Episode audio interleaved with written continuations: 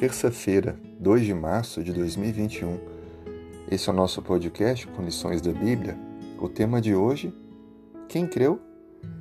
A leitura de Isaías, capítulo 52, verso 13, a Isaías 53, verso 12. Começo lendo com você o versículo 1 do capítulo 53. Quem creu em nossa pregação e a quem foi revelado o braço do Senhor? Texto começa com uma pergunta: Como poder encontrar fé? Mas por que essa pergunta é feita? Quando olhamos o texto, os textos que vêm adiante, vemos alguém que de fato sofreu muito, mas não por seu merecimento.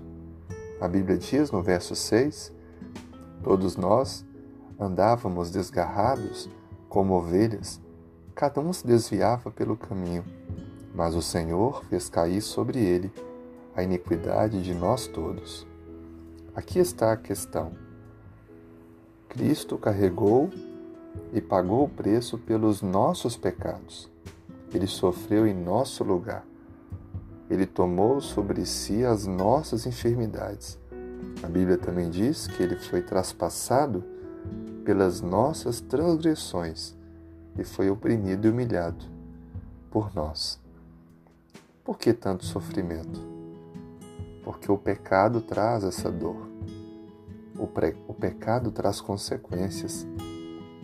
E é por isso que Cristo veio para, de uma vez por todas, pagar por todos os pecados. Mas por que será que ainda não pôs fim a isso? Porque a humanidade ainda está com a oportunidade de tomar a decisão de crer na pregação, crer neste Evangelho e aí voltamos à pergunta inicial: quem creu? Esse é um convite que é feito para mim e para você nesse dia. Você aceita Jesus como mediador, como nosso intercessor e salvador?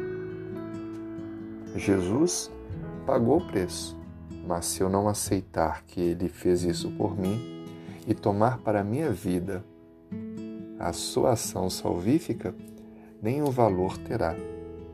Cristo nos chama nessa manhã com o seu sofrimento, com a sua dor, com a sua humilhação, com suas feridas, a nos entregarmos a Ele.